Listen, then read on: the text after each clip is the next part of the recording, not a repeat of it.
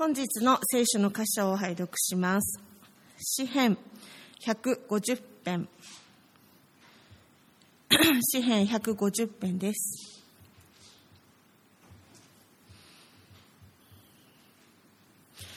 お読みします。ハレルヤ、神の聖女で神を褒めたたえよ。道からの大空で神を褒めたたえよ。その滞納の見業のゆえに神を褒めたたえよ。その比類なき偉大さにふさわしく神を褒めたたえよ。角笛を吹き鳴らして神を褒めたたえよ。琴と盾ごとに合わせて神を褒めたたえよ。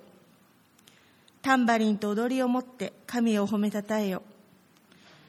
弦をかき鳴らし、笛を吹いて神を褒めたたえよ。根の高いシンバルで神を褒めたたえよ。鳴り響くシンバルで神を褒めたたえよ。息のある者は皆、主を褒めたたえよ。ハレルヤ。力の限り神を褒めたたえよという題でメッセージをいただきます。よろしくお願いいたします。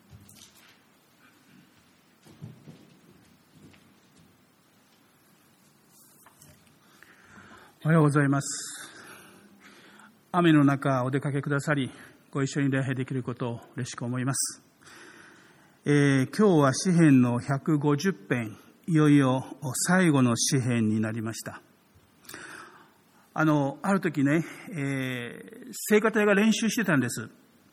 でも、ちょっと声がね、小さい。で、指揮者の先生がね、メンバーにこう言ったんです。はい、皆さん。皆さんは神様から素晴らしい声をいただいたんですから、もう神様に、ね、感謝するという気持ちでもっと大きな声で賛美しましょう。すると、一人の男の人がね、先生と、僕は神様から美しい声をもらってませんけど、どうしたらいいんですか？すると、そうですね、そういう方は、神様に仕返しするつもりで大きな声で歌ったらどうでしょうか？まあ、いい声の人も、そうでないと思う人もね、神様を大声で賛美する理由があるわけです。今日はこの詩編の150編、今読んでいただいたように、ある言葉が繰り返し繰り返し出てきました。それは、神を褒めたたえようという言葉です。11回出てきます。数えました。でね、最初と最後にハレルヤって言葉もありますよね。これハレルヤも神を褒めたたえよって意味なんです。ね。えー、ですから、もうこの詩篇は初めから終わりまで、えー、主を褒めたたえよ。神を褒めたたえよ。まさにこれはね、えー、ハレルヤコーラスです。え今日の箇所は、え神様を褒めたたえるときに、どこで、なぜ、どのようにして、そして誰が、主を褒めたたえるべきなのか、ということが、まあ、4つの質問に対する答えのような形になっています。まず最初に、主を褒めたたえるのは、どこでするのか。一節。ハレルヤ。神の聖女で主を、神を褒めたたえよう。道からの大空で神を褒めたたえよう。まず神の聖女で。神を礼拝する真ん中で、共に集まって、まさに今私たちがしていることです。神の聖女で神を褒めたたえよう。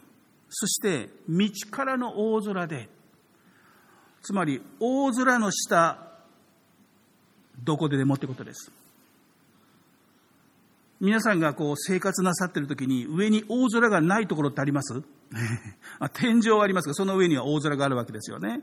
つまり私たちがどこに行って何をしているときにも絶えず大空というものが私たちの上にあるわけです。私たちは大空の下にいるわけです。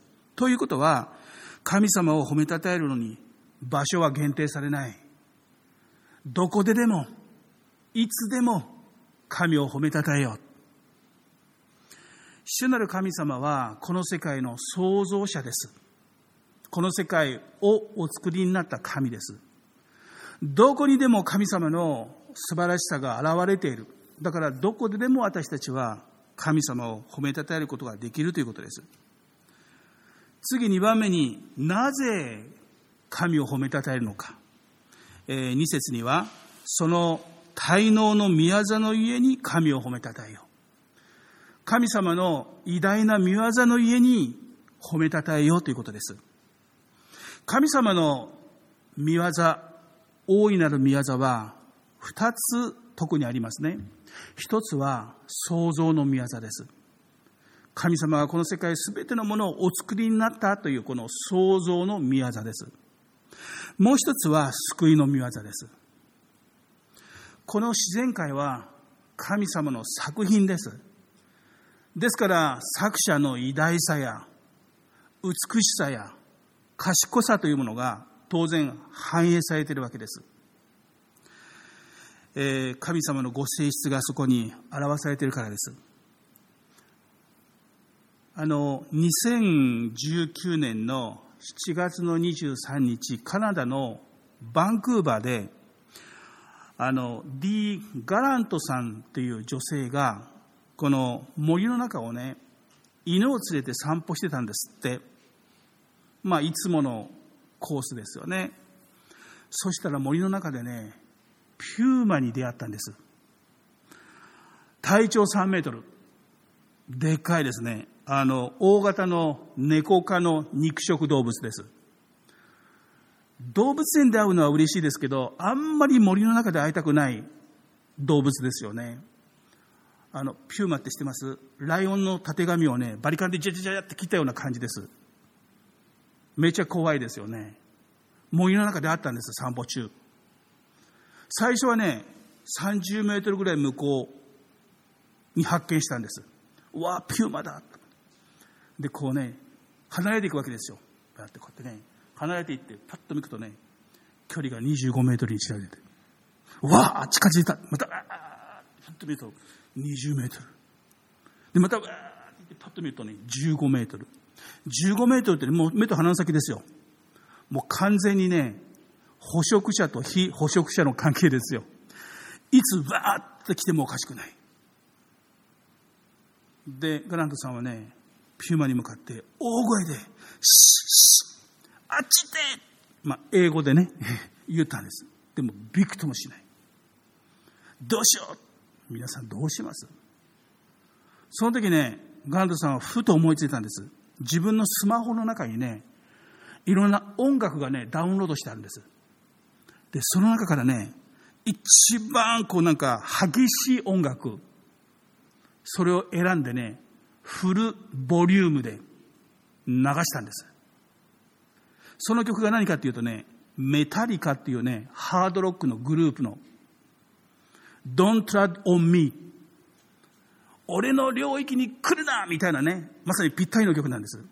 これね、出だしがあのドラムとね、リードギターなんです。ダダダダダダ、ギャンギャンギャンギャンっていきなりね、大音量で始まるんです。これをね、ブワーッ流してたんです。ピューマがね、びっくりして飛んで逃げたんです。助かったんです、これでね。でね、あの、ヘビメタで命が救われた。これは地元の新聞社が聞きつけてね、取材に来たんです。で、やがてそれがね、あの CNN がね、取材に来たんです。で全国ネットになったんです。そのニュースを見たそのメタリカというグループのリーダーからね、電話かかってきたんです。スマホに彼女の。でね、俺の曲が君の命を救ったんだって。俺も嬉しいよ。俺たちの曲を保存してくれてありがとうな。で、いきなりかかってきたんで、ガラントさんは最初ね、偽物じゃないかと思ったそうです。そしたらその電話がね、俺のこと偽物だと思ってないっていうわけですよ。見透かされてるわけです。でね、自分で自撮りした写真をすぐ送ってくれたそうです。本人からです。本物ですよね。で、彼女がその CNN のね、インタビューにこう答えてるんです。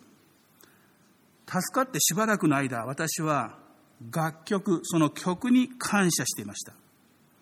Don't tread on me この曲が私を救ってくれたんだ。しかし、よく考えてみれば、本当に感謝すべきは、この曲ではなくて、この曲を作ってくれたその作者ではないかと。自分が助かった時にね、わざわざ電話かけてくれて、自分のことのように喜んでくれたあのバンドリーダーに本当に感謝すべきではないか。それで私は改めて彼に連絡して、感謝の思いを伝えましたって、そうインタビューに答えてるわけですよね。作品ではなくて、作品の美しさに心を奪われるかもしれない。でも、本当に感謝すべきは、賛美すべきは、その作品を作った作者ですよね。あの、私たち日本人という民族は、この自然界の美しさをこのめでることに非常に優れている民族だと思います。そういうこの才能がね、俳句とか短歌とか詩とか音楽とか絵画とか、あの、書を見ればわかりますよね。例えば、今雨降ってます。あの、上からね、H2O が下に向かってこう動いてるんです。こうね、H2O が落ちてるんです。でもね、日本人は、この雨の降り方でね、様々な表現を持ってるんです。例えば、しぐれ、こぬか雨、さみだれ、霧雨、村雨、日雨、人食いザメ。は違うね。あと、東雨、水雨、長雨、地雨。これね、雨を表現した言葉のね、ほんの一部です。めちゃくちゃたくさんあるんです。上から下に H2O がこう動くだけですよ。それなのに、その風情とかその降り方とかね、季節によって、ものすごい数のね、表現の仕方があるんです。こんなね、雨一つにたくさんの表現を持っている民族、日本語だけですよ。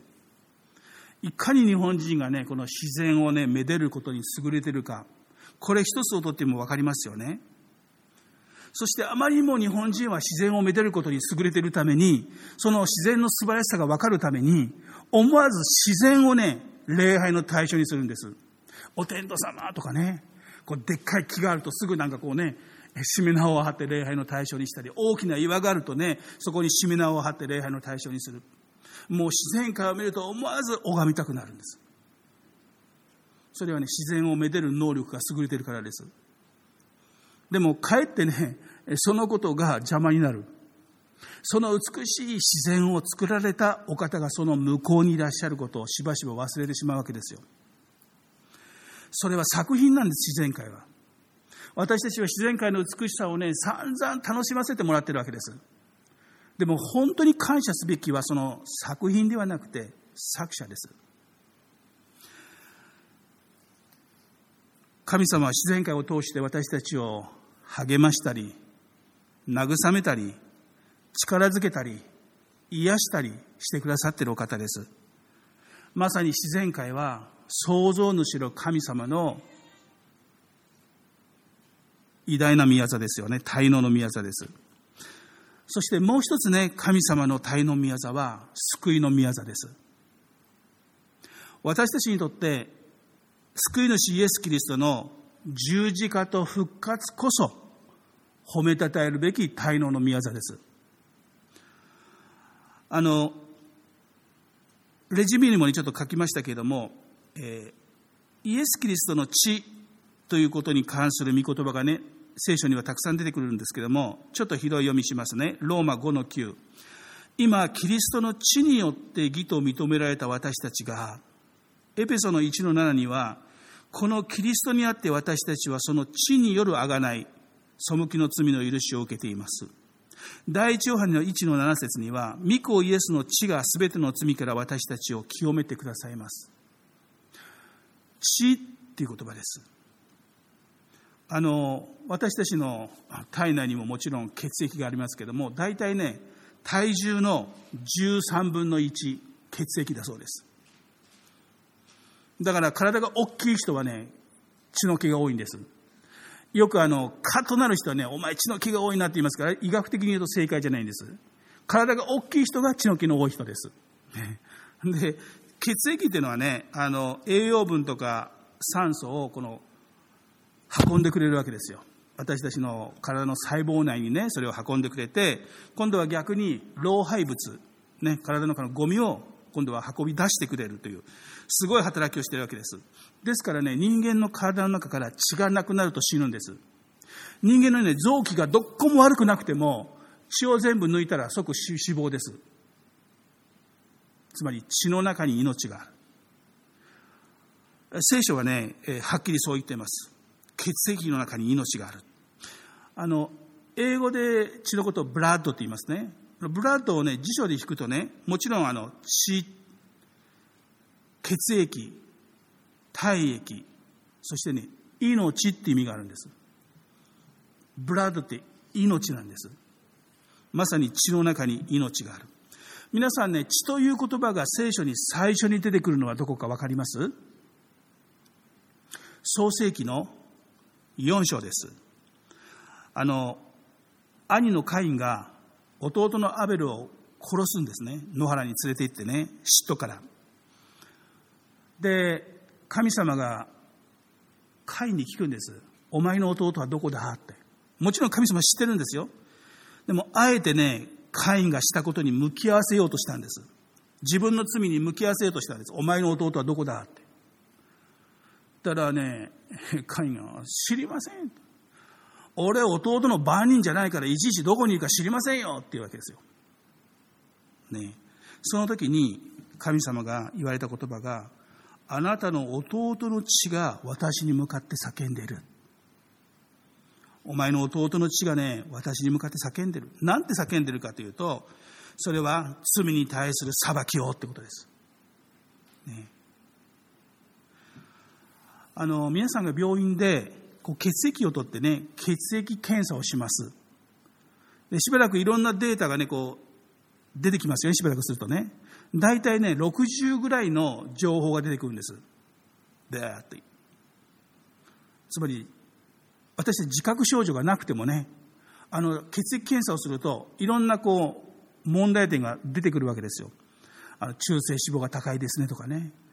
尿酸値ちょっと問題ありますねとかね。白血球が多いんじゃないですかとかね。つまり血がいろいろ教えてくれるわけですよ。血が叫ぶわけです。あんたの体異常だよってね、叫んでるんです。血が叫ぶんです。この血はね、体の情報を叫んでるだけじゃなくて、神に向かって叫ぶんです。なんて叫んでるかっていうと、罪を犯した者に裁きを。罪あるこの体に裁きをって血を叫んでるんです。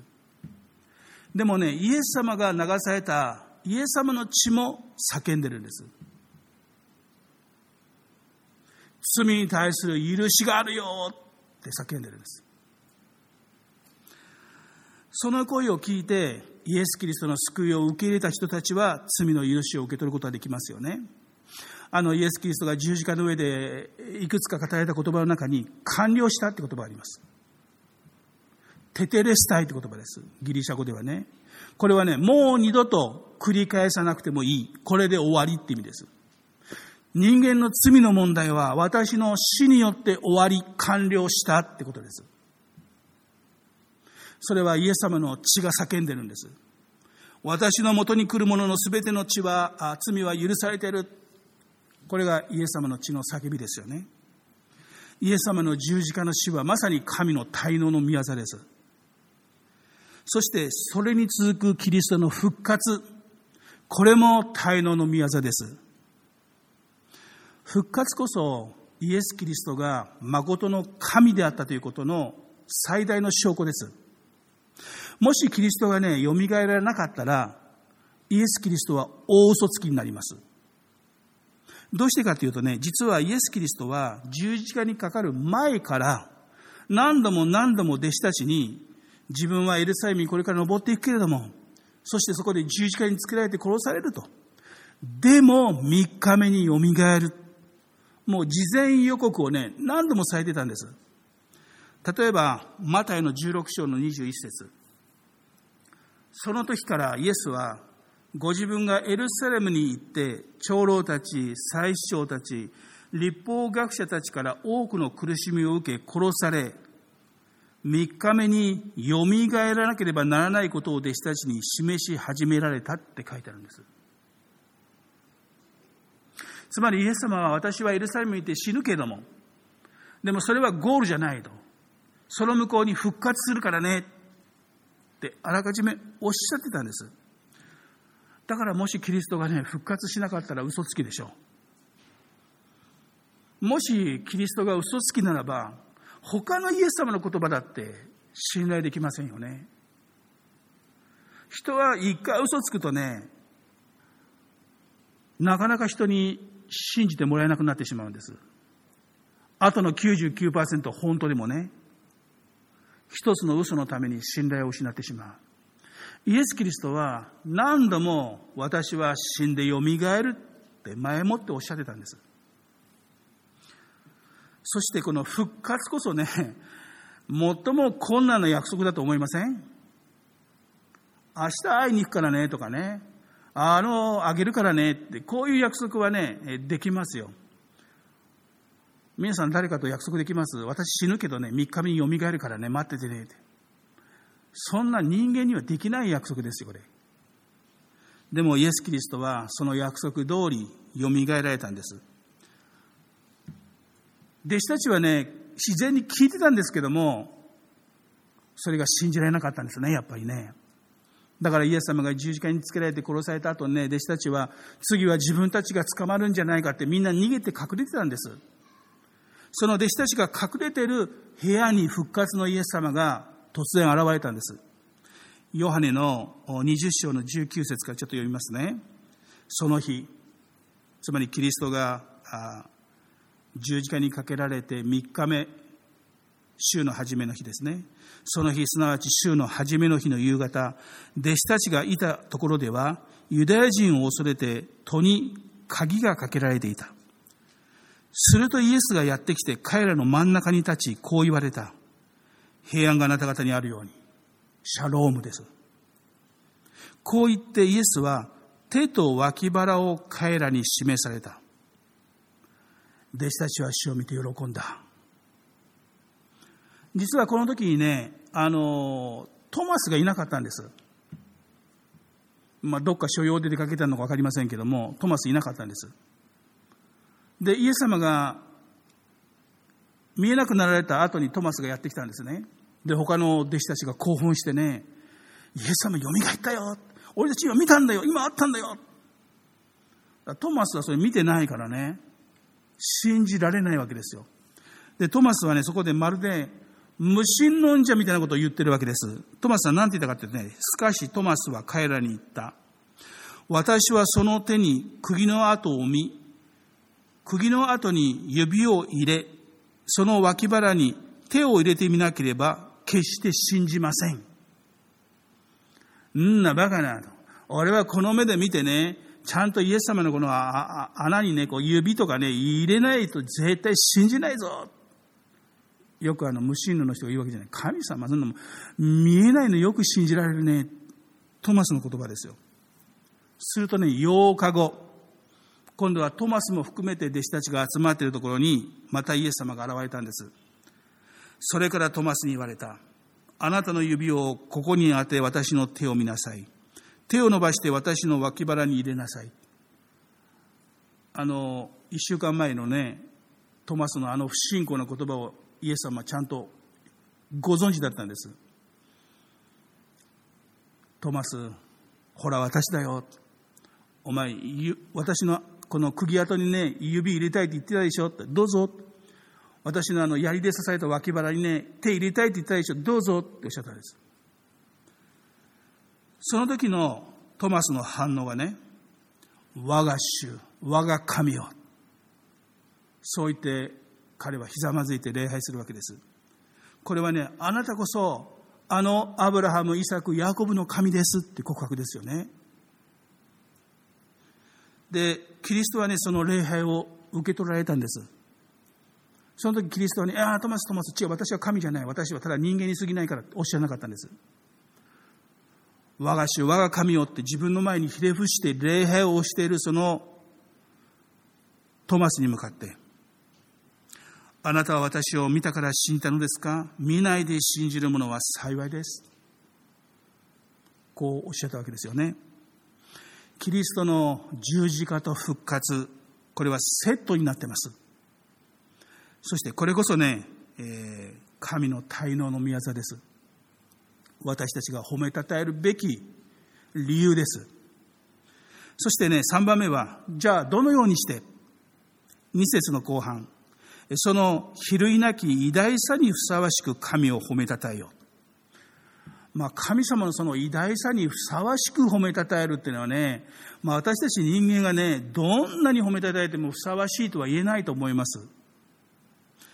でもね、ダビデは、その、最大限ね、偉大な神にふさわしい礼拝を捧げようとしたんです。彼は当時あった愛とあらゆる楽器を集めたんです。フルオーケストラです。今日の箇所にも出てきますね。3節から5節に。えー、角笛でしょ琴でしょ盾ごと、タンバリンと踊り、弦をかき鳴らし、笛を吹いて、根の高いシンバル、鳴り響くシンバル。もうありとあらゆる楽器をね、総動員して神を褒めたたえたんです。で、ダビデは、あの、レビ人をね、166人選んで、それを24組に分けて、1日24時間ずっと神様を賛美させたんです。当時、ダビデの天幕に行くとね、いつ行っても神様を賛美している人々がいたわけですよ。24時間。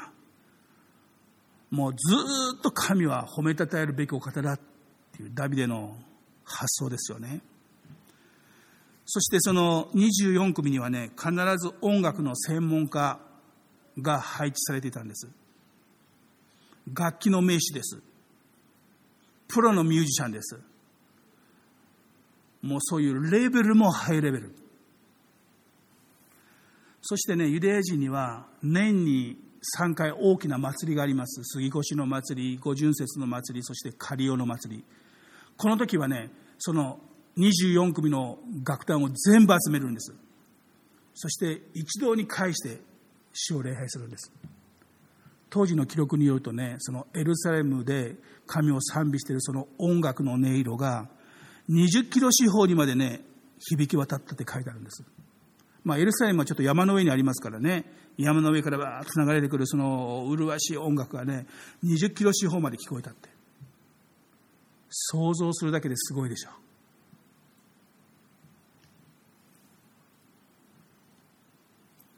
今日、もし世界中のね、一流のオーケストラ、ありますよね。あちこちに、ニューヨークやベルリンにありますよね。東京もありますけども。もうそういう人たちを全部集めて神様を褒めたたえたとしてもまだ十分とは言えない。それでもね、神様の比類なき偉大さを称えるにはまだ不十分だと思います。最後に、だ、誰が賛美するのか。六節。息のある者は皆主を褒めたたえよ。皆さん、息してます？息のあるものですか？じゃあ皆さんもそうですね。そもそもね、なぜ私たちに息があるんですか？もちろん生まれた時からね、あの息があるわけですけども、でももっとルーツを探るとね、創世記に戻ります。2章の7節神である主はその大地の塵で人を形作り、その花に命の息を吹き込まれた。それで人は生きるものになった。最初の人間、アダムを神様は土の塵で作ったんです。で、その花にね、命の息を吹き込まれたんです。で、人間は生きるものになった。つまりね、私たちのこの今、息してるでしょ？これ、神様から与えられた息なんです。だから私たちは、この神様から与えられた息を使って、楽器を吹き鳴らしたり、あるいはこの息を声に変えて、神様を賛美しているわけです。ですから神様が息を吹き込まれた私たちはその息を用いて楽器を演奏したり神様を賛美したりする、ね、それがね私たちの存在理由神を褒めたたえるために。もう私この150編をね、こう、聖教の準備しているときにね、もうずっと頭の中に、頭の中にね、ハレルヤコーラスがずっと流れてたんです。バーッとあのハレルヤ、ハレルヤっていうのはね。でね、メッセージ作り終わった時にね、もうハレルヤコーラスが聞きたくてたまらなくなったんです。それでね、YouTube で探してね、まあ一流のあの、聖歌隊が歌ってるのがいろいろありましたけどね、面白いの見つけたんです。それ今日皆さんにちょっと紹介したいんです。流せますかね？あの、面白い、えー、ハレルヤコーラスです。ちょっと聞いてください。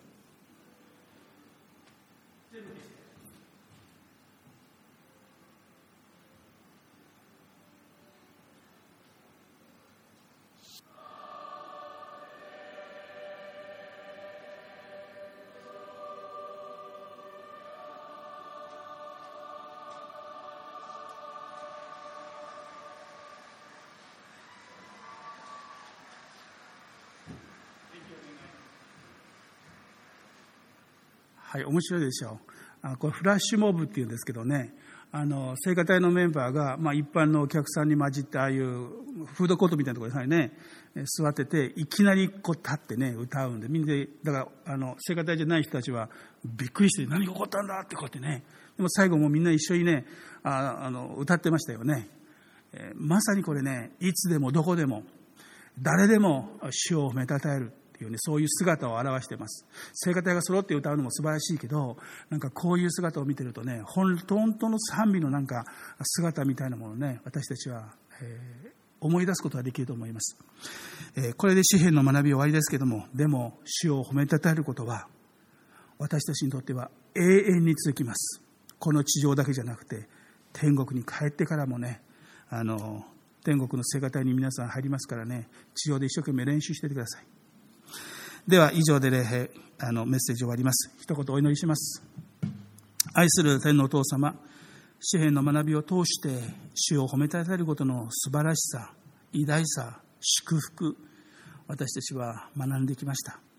私たちはあなたから与えられたこの息を用いてあなたを賛美するために作られたものです。あなたが作られたものの中で私たちは最も素晴らしい神の作品だと御言葉は伝えています。あなたを賛美するために私たちはここにいますのでこれから永遠にあなたを褒めたたえるものでありますけれども私たちがあなたを賛美することにおいてますます豊かなものとされていきますようにどうぞ助けてください。イエス・キリストのお名前を通してお祈りいたします。アーメン。しばらく一緒にお祈りしましょう。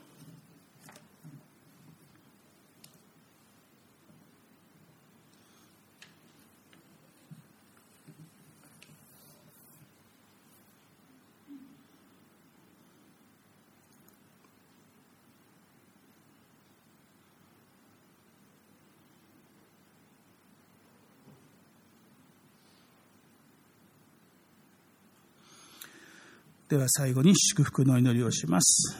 主イエス様の恵み、天のお父様のご愛、聖霊様の親しい交わりが、新しい週もお一人お一人の上に限りなく豊かにありますように。アーメン。はい、最後にアナウンスをして閉じたいと思います。えー、っと、何かアナウンスありますかね？はい。